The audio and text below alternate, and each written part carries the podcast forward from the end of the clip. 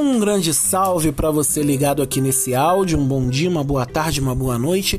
Aqui quem fala é João Aranha e bem-vindos a mais uma edição do Aranha Verso. O livro de Isaías, capítulo 64, versículo 9, me chama muito a atenção hoje. Diz o seguinte: Em todo o sofrimento deles, ele também sofreu, e ele mesmo salvou. Em seu amor e misericórdia, ele os resgatou, levantou-os e nos braços os carregou ao longo dos anos. Hoje, 29 de maio de 2021, as pessoas, o público que é contra o governo federal ou desgoverno, como você queira chamar, foram às ruas se manifestar. Existem pontos nos quais a gente concorda e nos quais a gente discorda. E talvez esse não seja o debate principal. Mas dos relatos que recebi de amigos, de colegas, ao ler as redes sociais e ao refletir também sobre isso, algumas diferenciações dessa manifestação de hoje, creio que tem que estar bem claras assim, ao nosso coração. Primeiro, todos têm o direito de se manifestar. Se a manifestação a favor do governo é de um jeito e se a contra o governo é de outra, todos têm um direito legal de se manifestarem, desde que pacificamente, está lá na Constituição. Isso é ponto pacífico. Afinal, se eu quero ter o direito, eu tenho que dar também o direito ao outro, mesmo nas concordâncias e discordâncias da situação. Esse é o primeiro ponto, porque às vezes a gente vê muita gente Ai, porque o outro fala, o outro não fala. Ok. Segundo ponto, a manifestação de hoje foi muito diferente de outras que eu vi durante esse um ano e dois meses de mudança de rotina por conta da pandemia do coronavírus, da Covid-19. O que acontece? Eu percebi por parte dos movimentos, das organizações, por mais que aí a gente vai ter que refletir sobre isso, que houve aglomerações, houveram, onde tem sem número de gente a aglomeração. É, isso é inviável. Mas o cuidado de a toda hora pedir para as pessoas se afastarem, o cuidado de a toda hora pedirem, usem, botem as máscaras, mantenham a distância, entregar álcool gel em vários lugares também. Uh, as pessoas entregaram máscaras PFF2 uh, que a ciência diz que é a melhor, se não uma das melhores máscaras para se proteger do vírus. É, esse cuidado me chamou muito a atenção. Esse cuidado me chamou muito a atenção. E caramba, é muito, muito importante nesse momento o cuidado, gente muito, muito importante. Já passamos de. Já estamos chegando a 450 mil pessoas, ou já passamos, mas mais de 400 mil pessoas no Brasil mortas por conta da Covid-19 é algo que exige muito cuidado e muita paciência da gente.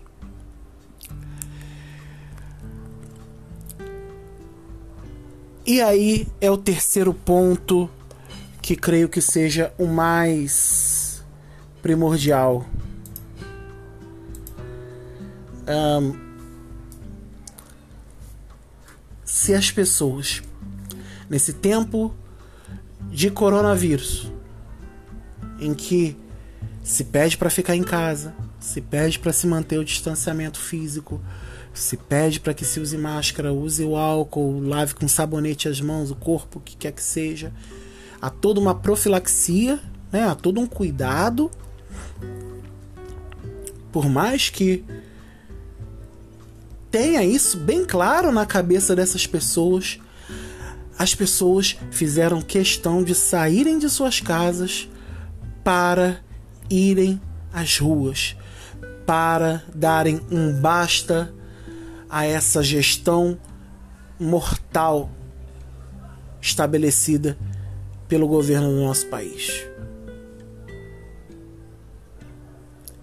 É muito difícil a gente ver isso acontecendo, é muito difícil a gente ver isso caminhando, é muito difícil a gente ver isso tomando uma forma monstruosa aos nossos olhos e ficar quieto.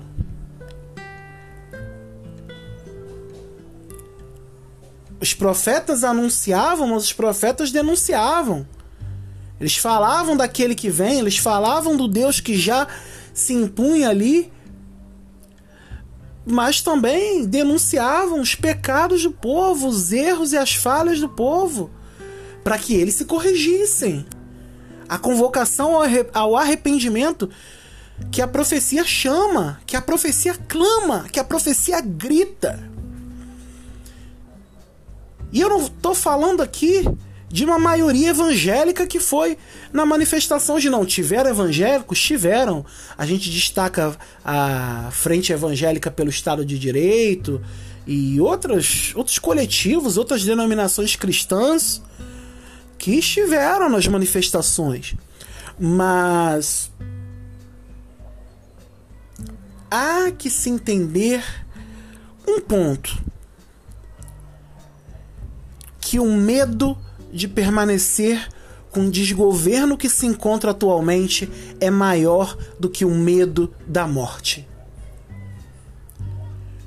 Repito, o medo de permanecer com o governo atual que mata, que não se preocupa com a vida alheia, que se preocupa com uma política do capital puramente pelo capital não capital transformador, não capital que retorna, não capital que gira dentro da nação.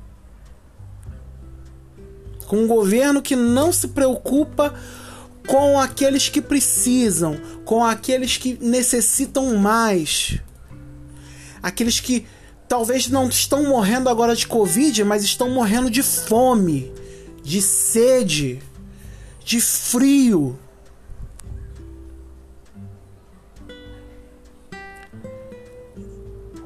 A gente tem que parar e pensar nisso.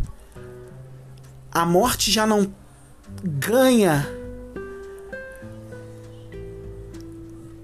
da vontade e do desejo que o coração inflamado, no nosso caso cristão pelo Espírito Santo, diz de denunciar.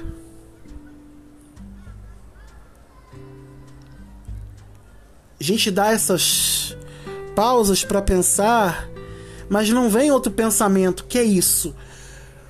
Nós não temos medo mais da morte, mas medo de permanecer com esse desgoverno. Que sinal isso traz pra gente, meu Deus? Que sinal isso traz pra gente? Botemos a mão na consciência. Oremos pelo nosso país, sim. Oremos pelos nossos governantes, sim. Oremos pelas pessoas que estão na linha de frente do combate contra a Covid-19 em hospitais, trabalhando na rua, os policiais e outros grupos, bombeiros e afins, sim. Agora, quando a morte não exerce mais medo, a gente compreende que Deus sofre o nosso sofrimento, que Deus nos resgata, nos levanta, nos carrega no amor dele e na misericórdia dele, a gente passa por cima da morte e vai encarar os problemas e vai encarar os desafios. Ponham a mão na consciência, gente. Confiemos no amor de Deus. Mas é hora de dar um basta. É isso, galera. Obrigado por terem ouvido. Desculpa um pouco a exaltação.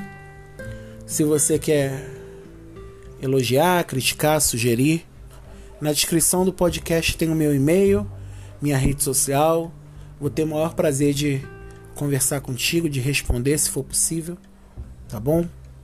E é isso. Compartilhe se você gostou, compartilhe se você um, se, se identificou, acha que essa mensagem pode edificar alguém. E é isso, gente. Eu me despeço. Que Deus abençoe vocês na caminhada. Um beijo, um abraço. Fui.